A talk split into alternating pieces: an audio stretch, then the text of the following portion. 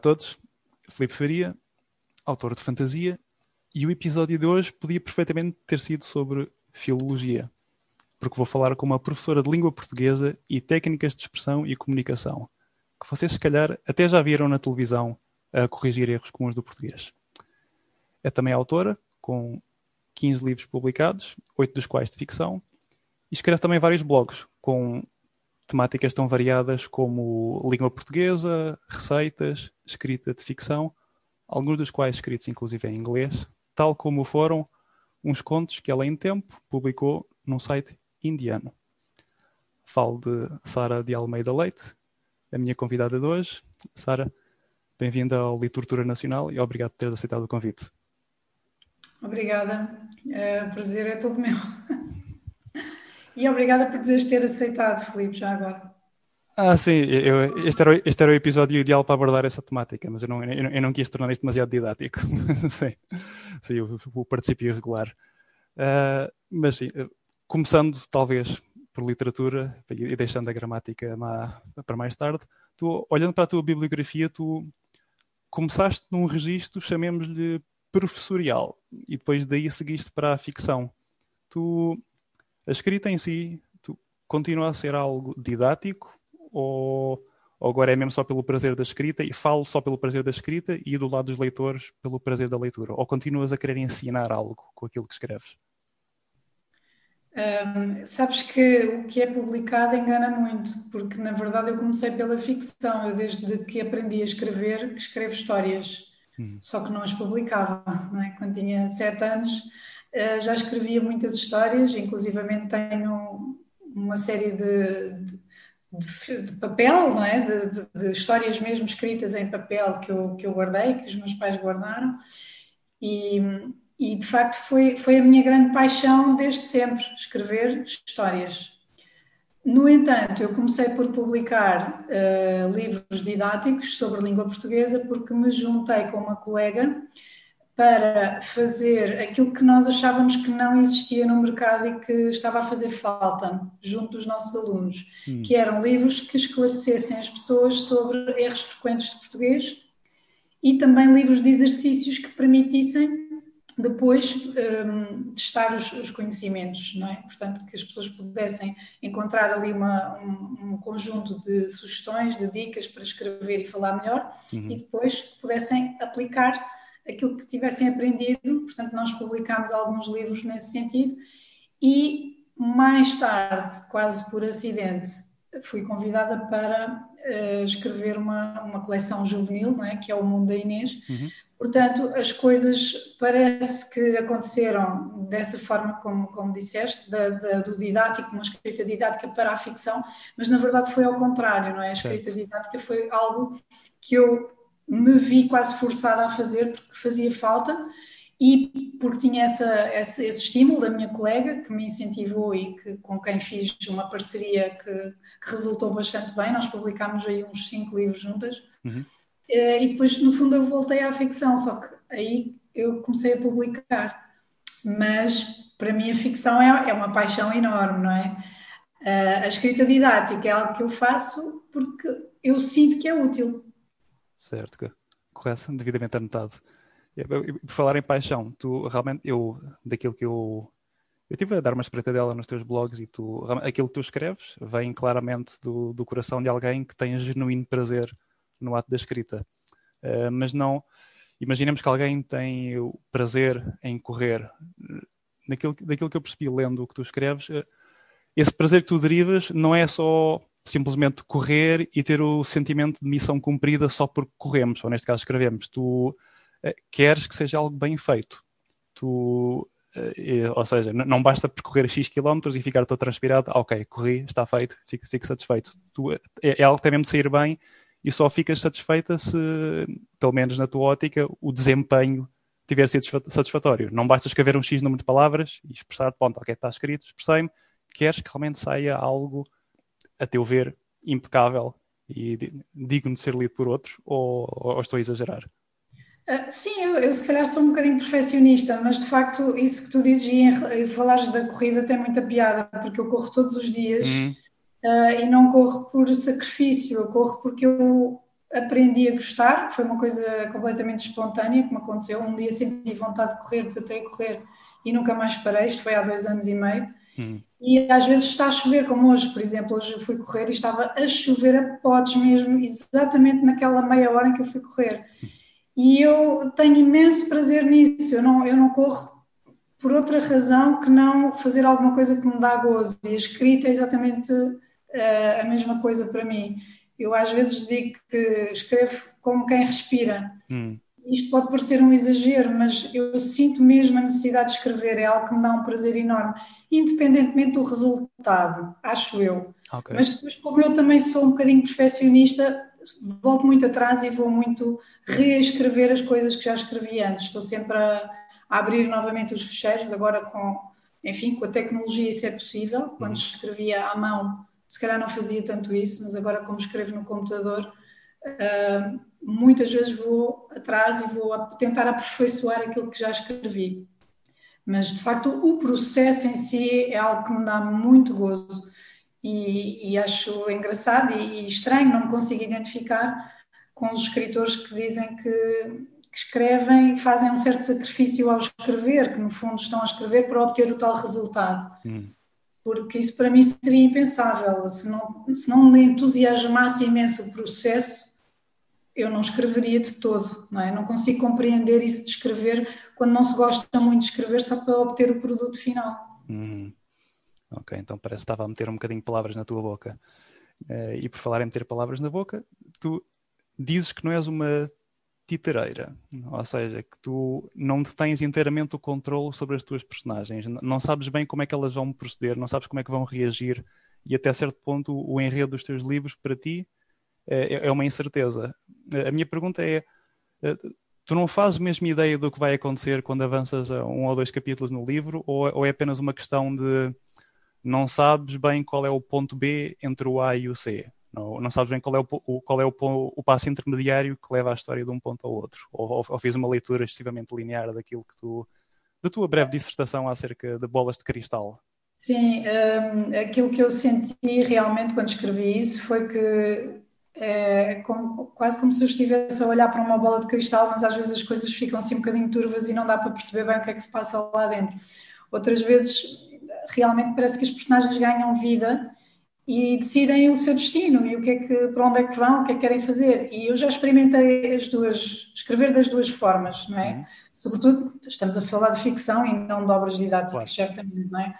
Uh, na coleção Mundo da Inês, o que acontece é que, como já escrevi muitos livros, é? já escrevi nove livros, uh, já fiz de tudo. Já comecei a escrever com um plano bem delineado do enredo, é? para, onde é, para onde é que eu ia, do ponto A até ao ponto B. Depois, o, o que se passava pelo meio, às vezes, eh, enfim, ia, acontecendo à medida que eu ia escrevendo, mas também já experimentei começar a escrever sem fazer a menor ideia qual era o ponto hum. de chegada, não é? Para onde é que aquilo tudo iria quando acabasse o livro. É mais arriscado, não é? Mas de facto, quando já se tem um conjunto de personagens que é bastante vasto, eh, é quase como se elas agissem por si, elas, como se elas ganhassem vida, não é? Porque hum. há muita coisa que fica, aliás, suspensa, digamos assim, no volume anterior, e depois é só uma questão de ir puxando os fiozinhos e a história vai continuando, não é? Puxa-se daqui, puxa-se dali. Hum. Esta personagem fez não sei o quê ou disse não sei o quê, e, e aquilo continua por si, quase que nós somos um observador. É muito, muito curioso. Às vezes eu sinto mesmo que se deixar as personagens falar, sobretudo quando chega ao diálogo, não é? momentos de diálogo, se eu puser as personagens a falar, elas vão decidir o que é que vai acontecer a seguir. É só uma questão de lhes dar voz. Curioso curioso, para não, dizer, para não dizer tortuoso, o que nos leva à questão fulcral deste canal. E é um momento inevitável de cada episódio em que eu, eu acabo por perguntar a um autor uh, de que forma é que para um leitor, digamos, leitor tipo, ou se quiser especificar determinado tipo de leitor, de que forma é que para esse leitor ou leitora uh, poderia ser uma tortura ler um livro teu? Se, se quiseres, uh, se quiseres definir também entre os livros didáticos e, os de ficção, estás à vontade. Pois, agora dava-me jeito a, claro. a, referir que se calhar uma tortura, talvez mais os livros didáticos do que os uhum. livros de ficção. porque o, o retorno que eu tenho de todas as pessoas que leem os meus livros de, de ficção, não é? do mundo da Inês, não me permite pensar que alguém acharia uma tortura ler esses livros. Mas os que, que são sobre língua portuguesa, tenho a certeza de que muita gente acha que é uma tortura. Uhum. Porquê? Porque são sobre gramática, não é? Ninguém quer ouvir falar de gramática e, e muito menos ler sobre gramática. Uh, e as pessoas parece que têm uma resistência mental enorme, porque às vezes até têm dúvidas e querem ser esclarecidas, mas quando eu começo a tentar esclarecê-las, dizem-me: Ah, esquece, esquece, não fales de gramática porque eu não percebo nada, não sei o que é que é um advérbio, um, um nome, um adjetivo. E quando basta começar a tentar explicar qualquer coisa, por mais clara e simples que seja a explicação, hum. as pessoas resistem muito. E por isso, quando leem livros sobre questões linguísticas, eu acredito que sintam que aquilo é uma tortura e se calhar muitas pessoas só, só leem uhum. porque precisam mesmo, não é? Para estudar para um exame ou para uma disciplina, uh, porque o professor mandou, porque faz parte da bibliografia, etc. Uh, porque, porque realmente é difícil para quem não gosta de gramática, não é? Para quem não tem esse gosto que eu tenho, para quem não, não vibra com os termos técnicos, hum. realmente eu percebo que seja uma tortura ter que ler aquilo. E por isso eu também, eh, este último livro que eu publiquei, uh, penso que foi em 2018, que é Para Acabar de Vez com o Mal Português, hum. eu tentei ir pelo lado humorístico, para ver se resultava melhor. Portanto, eu criei para cada esclarecimento sobre uma dúvida linguística ou um erro frequente, não é? um caso de mau português, eu arranjei um diálogo, inventei um diálogo entre duas ou mais pessoas que, que tivesse alguma piada. Não sei se consegui. Uh, há pessoas que dizem que sim, gostaram muito dos diálogos. Uh, há um comentário, por exemplo, na, na UC que diz que o livro é bom e que esclarece, mas que a parte dos diálogos não interessa para nada, não, hum. não, não acrescenta nada que valha a pena, mas eu realmente tentei isso, consciente de que seria se calhar menos tortura e mais divertido se houvesse ali uma nota de humor. Inclusivamente o livro foi ilustrado pela minha irmã, é. tem algumas ilustrações engraçadas que eu achei que também ajudariam. Nós, eu e a editora, não é? Achámos que aquilo era um bom caminho. Sim. Mas lá está, não se pode agradar a toda a gente e, e há pessoas que mesmo assim acham que é uma tortura. Claro. Está a fazer. E no mundo da Inês, algo, já recebeste algum comentário negativo? Ou enquanto escreves, mesmo enquanto estás a conceber o livro, consegues imaginar que haja algum tipo de leitor para o qual não se uh, Se calhar, uh, talvez haja pessoas que. Eu nunca recebi nenhum comentário negativo, mas pode haver pessoas que acham que aquilo é uma espécie de imitação dos livros da Enid Blyton, das hum. Gêmeas e dos Colégios das Quatro Torres e Portanto, que aquilo não, não acrescenta nada ou que não traz nada de novo, okay. não sei. Mas de facto nunca ninguém se queixou de ler. O retorno que eu tenho é, é exatamente o oposto, que é quando começam a ler não conseguem parar. Um, gostam e leem a coleção toda. Não, não, não tenho contacto, pelo menos, não quer dizer que isso não exista, obviamente, uhum. mas não tenho tido contacto com pessoas que que larguem o primeiro ou o segundo livro e que não queiram ler mais. Pelo contrário, recebo é muitas mensagens a perguntar quando é que sai o próximo. Isso é ótimo. Ah, eu, realmente eu tinha uma série de, ah, de, uma série de abordagens que eu queria fazer, mas eh, infelizmente eu também gosto de manter estas entrevistas a uma duração minimamente aceitável para, para, os espectadores. Uh, portanto, enfim, vou, vou, saltar à frente, porque até porque há outra pergunta que eu queria fazer. E é, é um, um, algo que já me. Algo que já me atormenta, não me atormenta, mas é algo que está presente há muitos anos. Porque nós tiramos, tiramos o mesmo curso, embora em variantes diferentes. Tu, eh, uhum. Línguas e Literaturas Modernas, tu tiraste uh, inglês e português, ou inglês, inglês português, certo? Eu tirei inglês-alemão, com a diferença de que não concluí. Uh, e, e, na cadeira de Linguística, uh, apesar de na altura eu não lhe ter dado grande valor, foi, provavelmente aquela que plantou mais sementes né, do, curso. E uma das questões era precisamente a eterna luta entre a gramática normativa e a descritiva. Para, quem não sabe, ou já esqueceu, a gramática normativa é aquela que estabelece a norma culta de uma língua, ao passo que a gramática descritiva é aquela que se limita a descrever como é que, como é que a língua é falada. Ora, a minha questão é a seguinte, porque é fácil defender a gramática descritiva, porque, enfim, convenhamos, hum, todos nós gostamos de liberdade e ninguém gosta que nos, diga, que nos digam como é que devemos falar, ou o que é que é certo ou não, ou, é, ao passo que a normativa é aquela coisa, além de estar subjacente à descritiva, porque uh, a língua é algo que evolui, é algo que está em constante evolução, e a normativa, por muitas normas que crie e, muita, e muitas regras que tente estabelecer, uh, com o passar dos anos vai sempre evoluindo e mudando uh, devido à influência dos faladores. A minha pergunta é a seguinte: há algo que possa ser dito em defesa da gramática normativa? Tem algo. Uh, eu debruçava um pouco sobre o assunto e a única coisa que me ocorre é que a normativa garante alguma ordem a meio do caos da liberdade de expressão de todos nós, estabelecendo a tal norma culta e, ao mesmo tempo, eh, estabelece também um elo ao passado entre a literatura clássica e a, e a linguagem moderna. Mas fora isso, parece que é só a, a, língua, a gramática normativa é para chatos como eu, eu, eu também sou tradutor e faço revisão de textos. A gramática normativa é a arma de que se valem os chatos que dizem: não, não, tens de pôr uma vírgula aqui, e, e, o outro responde: Ah, mas, mas quando tu falas não se ouve a vírgula, eu não quero saber. Gramática normativa é assim. Há algo que possa ser dito em defesa da gramática normativa ou vai ser sempre aquela coisa chata que está sempre subordinada à gramática descritiva e é apenas um obstáculo a ultrapassar à espera que a língua evolua e ela acabe por mudar também? Mas mesmo quando a língua evolui, a gramática normativa nunca deixa de existir e eu acho que isso é um sinal de que ela faz falta. Hum o próprio deste aí algumas pistas, não é? O tradutor precisa, os professores precisam, não é? A escola precisa da norma. Se não houver norma, o que é que o professor vai fazer com as composições dos alunos, por exemplo? Como é que vai hum. corrigir? Se cada um puder pontuar à sua maneira.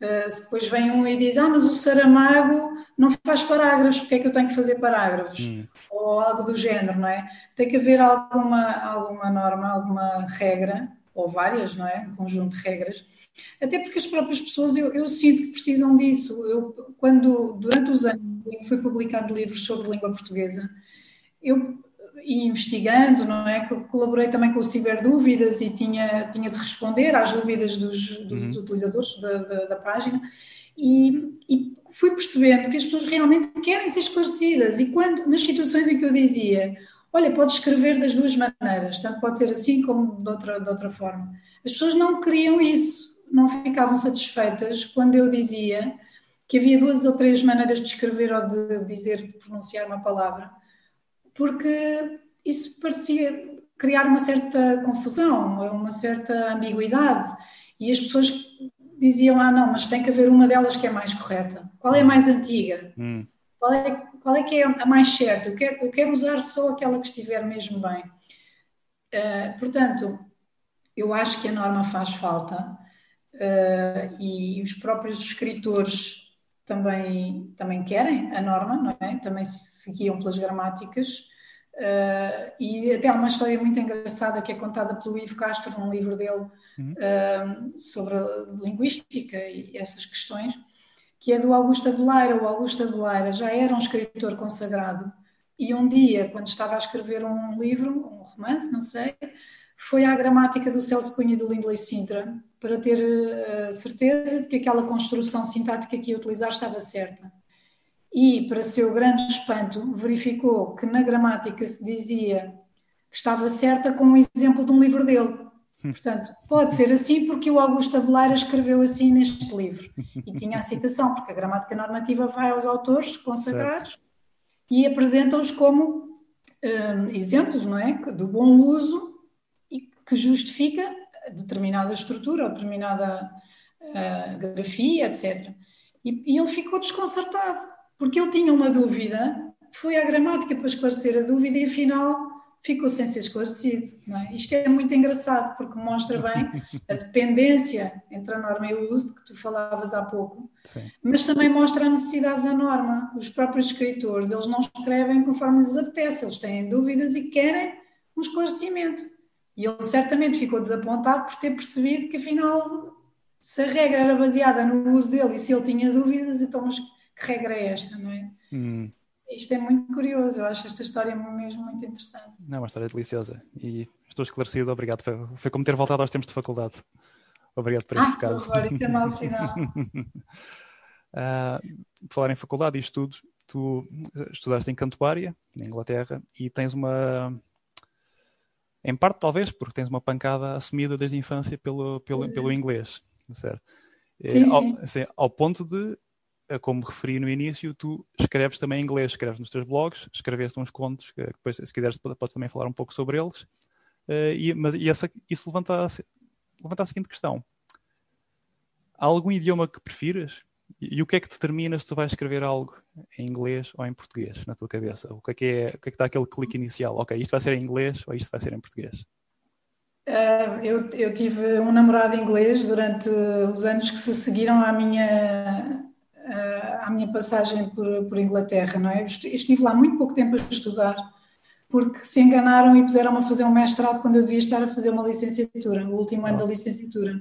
Mas como as licenciaturas cá têm, tinham quatro anos e lá tinham três, eu já tinha feito três anos e, portanto, lá depreenderam, ah, então se já fez três anos vai fazer um mestrado. Hum. Resultado, eu estive lá muito pouco tempo, tive de voltar mais, mais cedo que os meus colegas, porque senão corria o risco de não ter equivalências nenhumas, porque eu só tinha aulas uma vez por semana, hum. aulas de mestrado, não é? Aquilo era, íamos para o gabinete do professor e conversávamos sobre uh, uma obra que tínhamos lido durante a semana, a semana toda.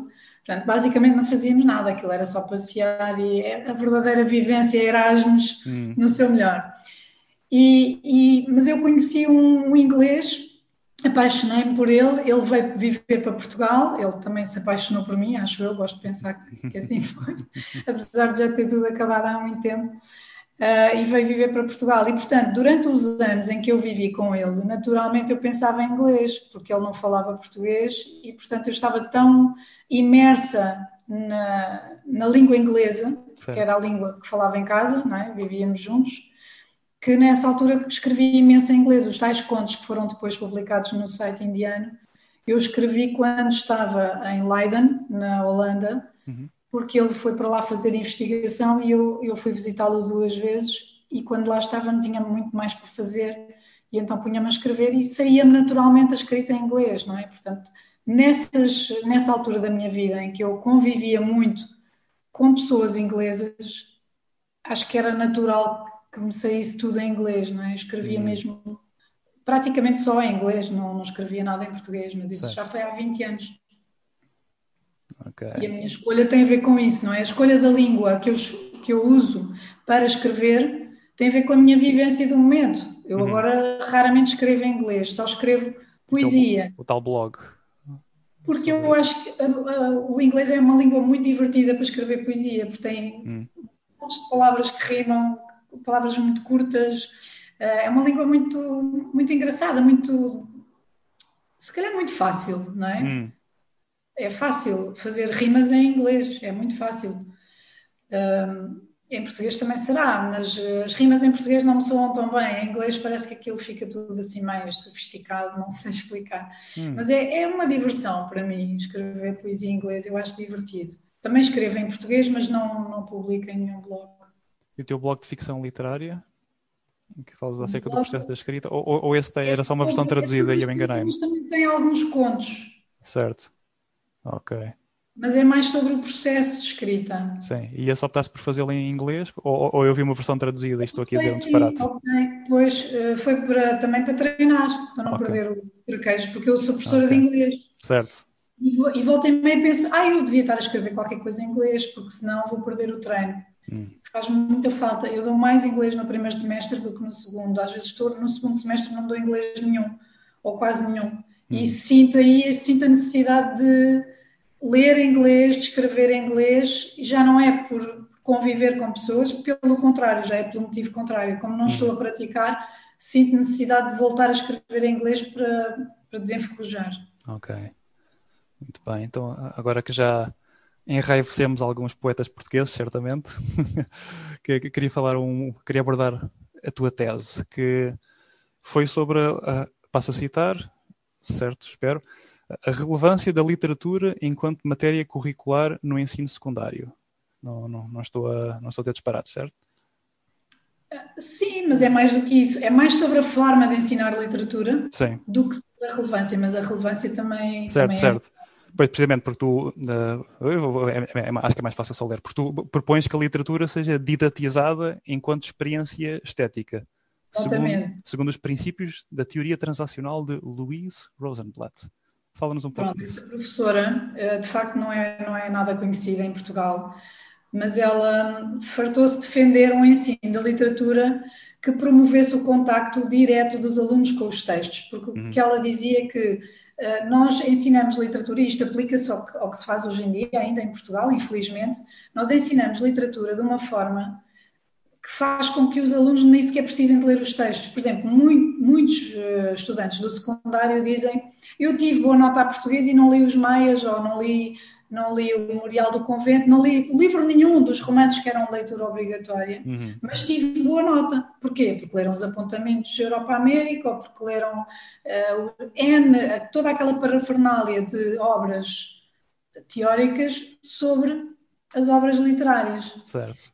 E uh, esta autora o que diz é que nós fazemos uma leitura informativa dos textos literários na escola. Isso está errado, não faz sentido nenhum. Uhum. Porque a literatura não é para ser lida como os textos informativos, no sentido de ir lá buscar informação e depois responder a perguntas sobre o texto, daquelas perguntas aborrecidas, não é? Sim. Em que nós temos que dizer onde é que se passa a ação, quem é que são os, os protagonistas e pronto o que depois realmente leva, em última instância, em que nem os alunos nem os professores precisem de ler as obras hum. para falarem de literatura nas aulas. E, portanto, eu quando li as, uh, os textos da Louise Rosenblatt, identifiquei-me imenso com, com tudo aquilo que ela defendia.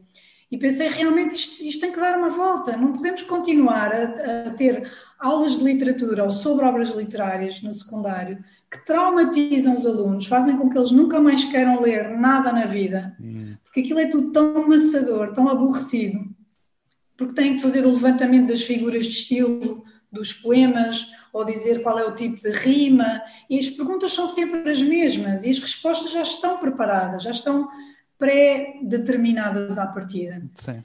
E, portanto, esta autora dizia isto não, não faz sentido porque a literatura é feita para ser lida por cada um, não é? Uhum. Cada leitor tem que ter a experiência de ler o texto. E o que nós estamos a fazer nas escolas é o oposto do que se deve fazer e daquilo que os autores, no fundo, gostam que se faça com os seus livros. Nenhum autor escreve para que os seus livros sejam analisados na escola, não é? Exato. Até aquele autor alemão, não sei se tu sabes quem é o, o que escreveu, eu não sei o título do, do, livro em alemão, mas é O Diabo dos Números, The Number Devil. Hans. Um, opa, não sei, tem um, tem um apelido muito complicado. Sinto que deveria saber, mas não, não me está a correr, não. Hans Magnus Hans, Hansesberger, ou uma coisa assim, não sei, o, o apelido é mesmo difícil. Ok. É Hans Magnus. Uhum. Ele, eh, quando soube que o livro dele, o The Number Devil, que eu não sei como é que se chama em alemão, uhum. ia ser adotado nas escolas como leitura obrigatória, ele disse: por favor, não façam isso. Porque vocês vão fazer com que nenhum jovem queira ler outro livro meu. Uhum. Nunca mais ninguém vai querer ler os livros meus. Se eles tiverem que abordar o livro na escola, porquê? Porque ele tinha noção de como é que a literatura é tratada na escola. E então a minha tese, no fundo, apresenta formas alternativas de trabalhar com os textos literários e dá o ensaio sobre a cegueira como um exemplo uhum. de um romance que podia ser adotado no, no 12 ano, por hipótese, para se trabalhar realmente a leitura do texto com os alunos em plena sala de aula e não uhum. haver essa, esse ensino que é baseado numa leitura que já foi feita por alguém ou por um conjunto de pessoas. Certo. Não, isso é, isso é extremamente elucidativo, porque chamou-me particular atenção uh, precisamente a parte do, da leitura enquanto experiência estética.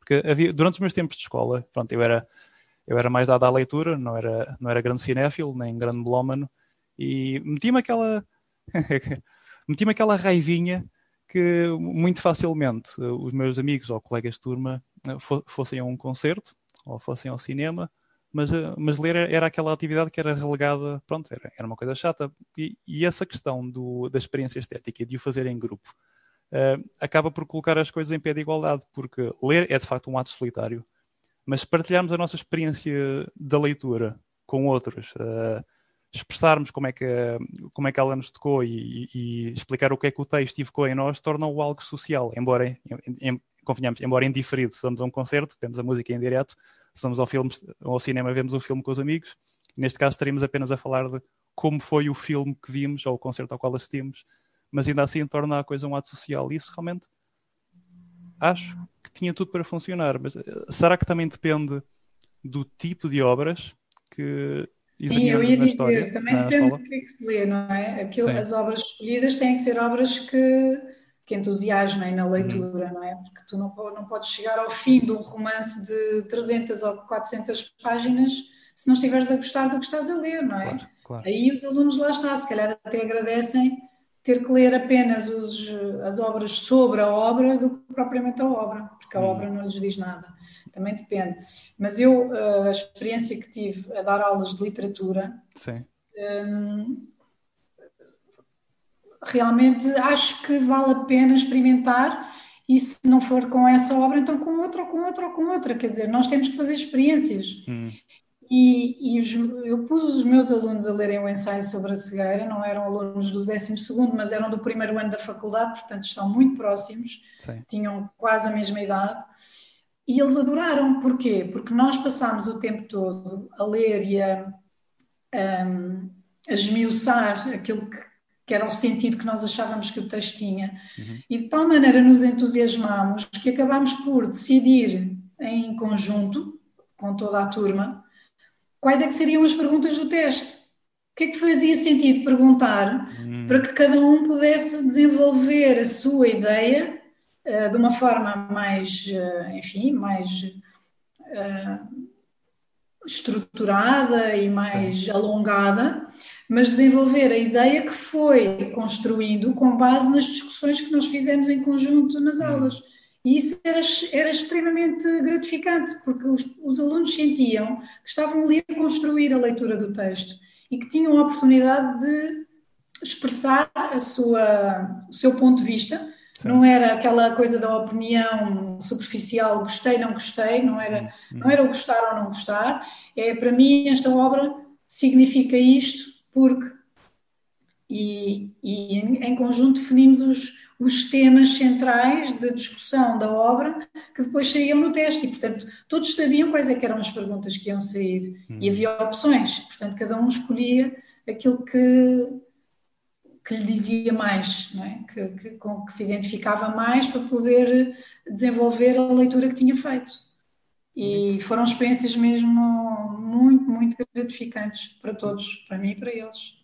Muito interessante. Tu achas que, até que ponto é que achas que se esse método fosse difundido teria um real efeito na, na adesão à leitura pela parte dos jovens? Porque realmente, enfim, haverá, há, há certamente inúmeras causas e motivos, motivos e fatores, mas até que ponto é que achas que isso realmente ajudaria a impulsionar o hábito da leitura por gosto da parte da nossa juventude? Eu acho que iria ajudar bastante e por isso é que escrevi aquela tese, não é? Hum. No fundo, a minha tese parte desse, desse pressuposto de que se as coisas se fizessem dessa forma, estaríamos a fazer muito mais pelo desenvolvimento do gosto da leitura nos, nos jovens. Hum. Muito mais do que estamos a fazer assim. Assim não estamos a desenvolver o gosto pela leitura.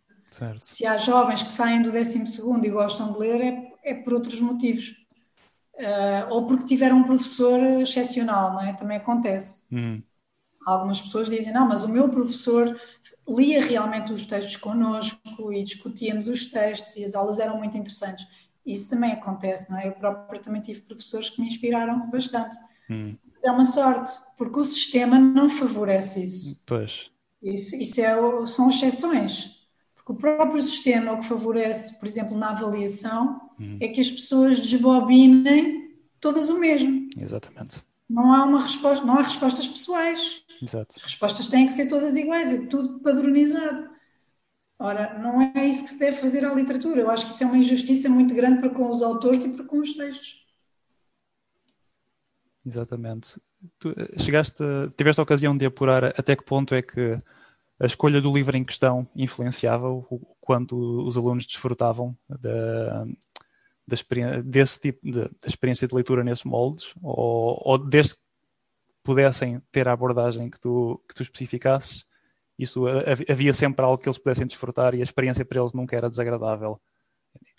Uh, se calhar, não, se calhar havia diferença. Eu acho que havia livros que eles, houve livros que gostaram mais do que outros. Hum. Mas uh, sim, eu fui eu que os escolhi, não é? Sim. Uh, mas acho que sim, por exemplo, o ensaio sobre a cegueira acho que deixou uma marca mais, hum. Mais profunda nos alunos sim. do que outros livros, mas, mas eu acho que a abordagem também ajudou a que gostassem mais do livro do que se, uhum. não, se não tivesse sido assim. Claro porque eu, eu, já tive a ocasião de ver, o, o PNL realmente tem um catálogo bastante extenso, e mesmo, tendo em conta que o critério uh, e, a, e, a, última decisão está sempre do, do, lado do professor, eu, eu durante muitos anos estive otimista, que achava que sim senhor, que aquilo era, era uma ainda acho que é, que é uma ótima iniciativa e, e, e esperava ver resultados mais, mais, evidentes e expressivos. Embora mesmo assim também visse lá escolhas como crime e castigo, que por muito que eu goste do livro, não, não vejo de que forma é que, é que seja adequado uh, para os leitores daquela idade. Uh, mas o, o, o, que é que achas que estará a falhar? É, é a não difusão generalizada dessa metodologia que tu preconizas? É o facto de muitos professores ainda se, aterem a, às escolhas antigas e aos livros, aos livros arquetípicos que se espera que o, os alunos de, devam ler naquela idade e, no ponto final parágrafo? O, o que é que achas que ainda está aí a falhar? Acho que há muitas eh, razões para que os jovens não leiam muito, ou uhum. leiam, leiam poucos autores portugueses, ou façam poucas leituras de qualidade, ou leiam poucos clássicos, não é? Eh, é um bocadinho de tudo. Daquilo que tu disseste, eu acho que faz uhum. todo o sentido, não é? São, são razões muito prováveis para que não haja mais. Uh, não se desenvolva mais o gosto pela leitura na escola. Certo.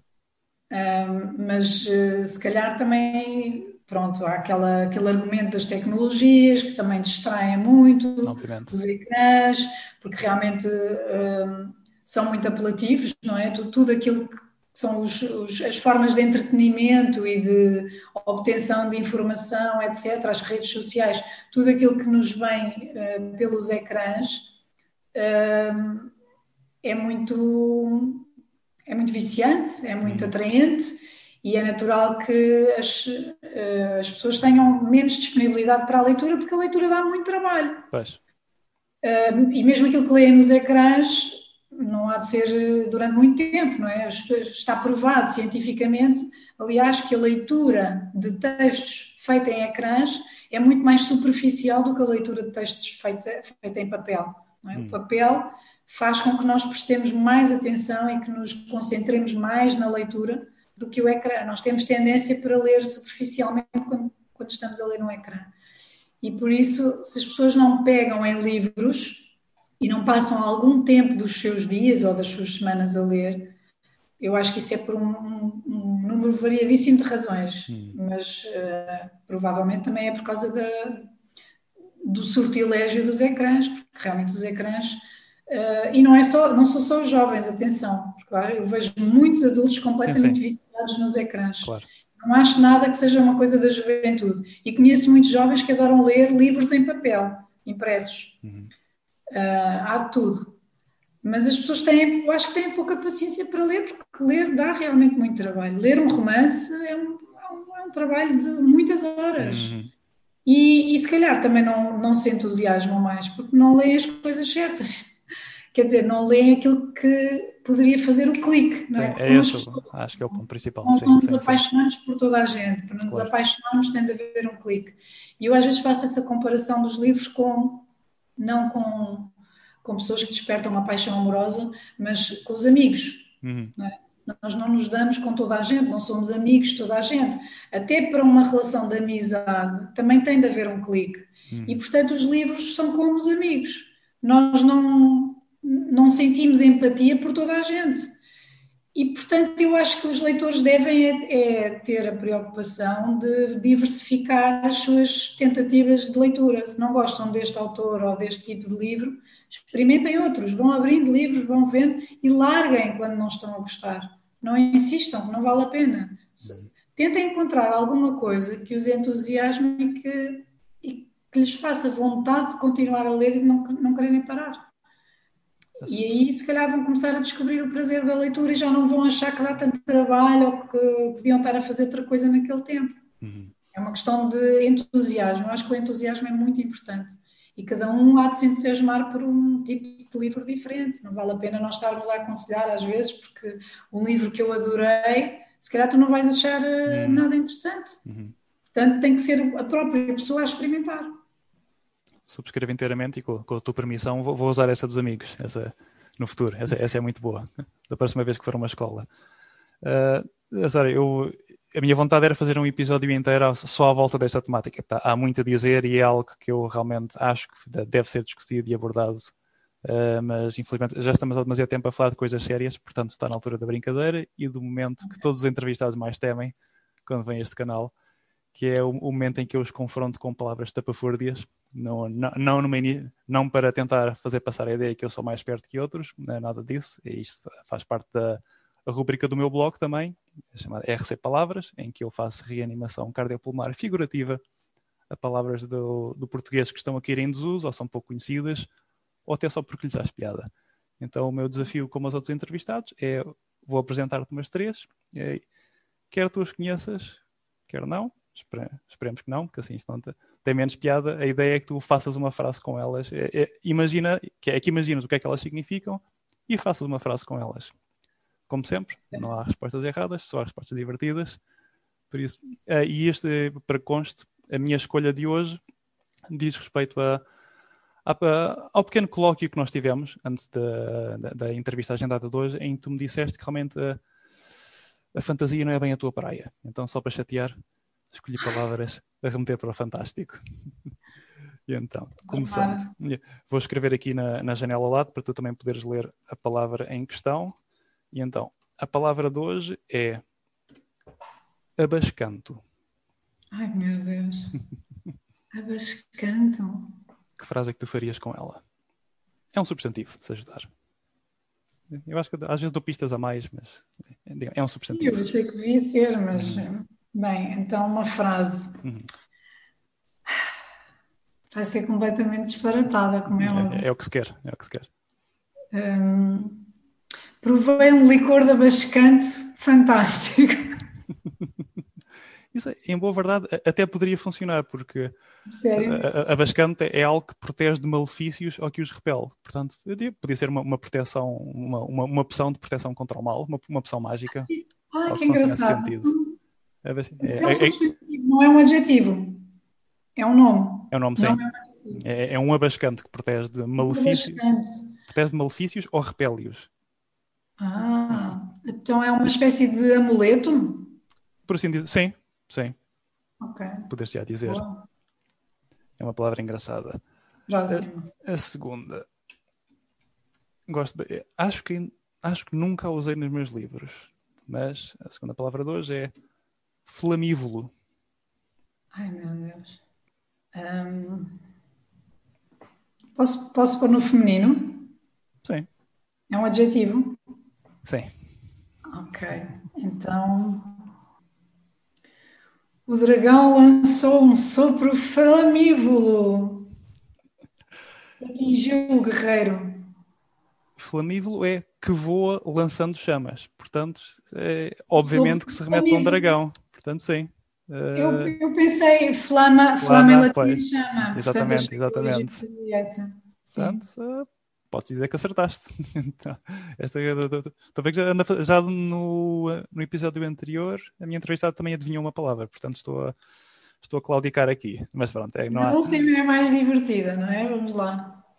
Pelo menos soa mais divertida. E daí, comparando com Flamível. Enfim, ah, não, a última é a tua preferida, assim é que é. Sim, sim. É, alguém, a professora fez o trabalho de casa, pelo que vejo. Eu fiz o trabalho de casa, certo. Então, a terceira palavra é herbolária. Pode ser muita coisa, de facto. Muita coisa relacionada com aquilo ah, que dá a entender. Hum. Um... O que é que é uma herbolária? A bruxa consultou a sua herbolária para decidir o que havia de pôr na poção. Quase. Porque a herbolária é precisamente a mulher que faz venenos ou feitiços com ervas. Ah, Portanto, realmente está, está lá Eu perto. pensava que a herbolária era uma espécie de hum, conjunto de informações. Pois, sobre... pois. É, é... confundi com o herbário, basicamente. Sim, sim, sim, sim. Também foi a primeira coisa em que pensei quando primeiro vi a palavra. Sim, sim, mas não, então esta não podia ser, porque a bruxa consultou a herbolária e a Exato. bruxa é uma herbolária. Ou consul, consultou outra bruxa na volta. Ah, está bem. Uma, uma, uma, bruxa mais. Exato, no fundo funciona. Ah, sim. Pois, uma bruxa mais entendida. Pronto. É pá, duas em três, estou. Vou ter, vou ter de me esforçar mais para a próxima entrevistada. Isto assim. não, mas é, é o que se quer. A ideia, que eu penso, vais mesmo ter que te esforçar muito para descobrir uma palavra que ele não conheça. não, não vou dizer quem é já. Não, não vamos dizer quem mas, é. é. E em todo o caso é como disse, a ideia é realmente difundir as palavras, não, não mostrar quem é mais perto do que quem. Portanto, ainda, ainda fico satisfeito. Uh, Sara, como eu disse, uh, teria todo o gosto e prazer e, e até faria até faria ponto de honra de continuar esta entrevista e falar de muitas mais coisas e, expandir aquilo que abordámos, mas infelizmente o tempo também, a paciência do, do espectador também uh, não podemos, não, não queremos abusar dela, e, portanto, uh, o, que é que, o que é que podemos esperar da Sara da Almeida Leite no, no futuro? O que, é, com que, o que é que nos vais trazer agora no futuro próximo ou a médio prazo? Olha, as coisas agora estão tão estranhas e, e confusas e difíceis que eu acho que ninguém pode saber o que é que vai ser o dia da manhã, não é? Está, uhum. tá tudo muito complicado. Uh, porque eu posso dizer-te que estou a fazer uma coleção nova e que, que vai sair uhum. no mês tal do ano 2021. Certo. Mas eu não sei se isso vai mesmo acontecer. Eu espero que sim. Eu estou a preparar um, um novo, novo conjunto de livros. Uhum. É uma coleção completamente diferente daquilo que, que, estava a fazer até aqui, em termos de ficção, que era o mundo da Inês. Sim. Portanto, algo um bocadinho mais surpreendente, espero eu mas não sei, eh, agora só espero ter imaginação e tempo suficiente para, para conseguir acabar e uhum. depois também que a editora tenha condições para, para publicar, não é? Porque depende um bocadinho da, da uhum. conjuntura. Certo. De, Mas é a, ideia, a ideia, pelo menos. É sim, sim. Digo isto porque um dos livros da minha coleção ia sair precisamente na altura em que começou a pandemia e depois não saiu, não é? Portanto, hum vemos lá nós. Ah, Mas foi, foi, foi, por isso que, foi por isso que eu disse oito livros e depois tu corrigiste para nove? Ou, ou não, esse nome foi publicado? Nove. Eu escrevi nove, mas o, o nono livro foi agora para a ilustradora. Ah, então isso. Eu pensei que tivesse feito esse uma borrada. Okay. Não, okay, o okay. livro que demorou muito mais a sair foi o sete. Ok. O sete devia ter saído em março e só saiu para aí em junho. Assim. Hum. Ok, então foi isso. Foi. Portanto, olha, não sei, esperemos que no primeiro trimestre do próximo ano já haja uma coleção uhum. nova da minha autoria, uhum. com umas ilustrações fantásticas que eu não vou dizer de quem são, mas eu estou mesmo estou desejosa de acabar de escrever os livros para a coleção sair mais por causa das ilustrações do que pelo, uhum. do, do, pelo texto. Ficamos à, espera, ficamos à espera então. Eu vou, eu, eu, vou colocar as informações relevantes aqui na descrição do vídeo, mas uh, além de tirarem a tua cadeira, como é que os nossos espectadores podem acompanhar o, o teu percurso e, uh, e, as tuas próximas aventuras? Onde é, onde é que eles podem acompanhar-te? Uh, relativamente à coleção Mundo Inês, existe uma página no Facebook que é replicada no Instagram, mas eu só, só coloco conteúdos no Facebook. E em relação a, a, tudo o resto, pois olha, não sei, eu tenho coisas espalhadas por aí, eu até tenho um canal no YouTube e não sabia, portanto, é uma questão de procurar que é onde me encontrar. Mas eu um, também, enfim, também, também sou responsável por uma pós-graduação que é Arte Contar Histórias, uh, na qual leciono uma disciplina uhum. e que é um curso muito interessante, portanto, se quiserem saber informações sobre isso, é uma questão de contactarem o ISEC Lisboa que é o meu local de trabalho e onde eu coordeno e leciono essa, essa pós-graduação, que é uma experiência que eu recomendo vivamente, porque é muito interessante a nível pessoal. Acho que é muito enriquecedor. Eu própria estou a frequentar como aluna. Hum. Fica a recomendação dada então. Sara, foi um prazer. Obrigado por esta conversa. Bem, até à próxima. De resto, foi este o nosso episódio de Literatura Nacional. Espero que tenha sido tão elucidativo e informativo para vocês como também foi para mim. E até uma próxima. Fiquem bem. Boas leituras.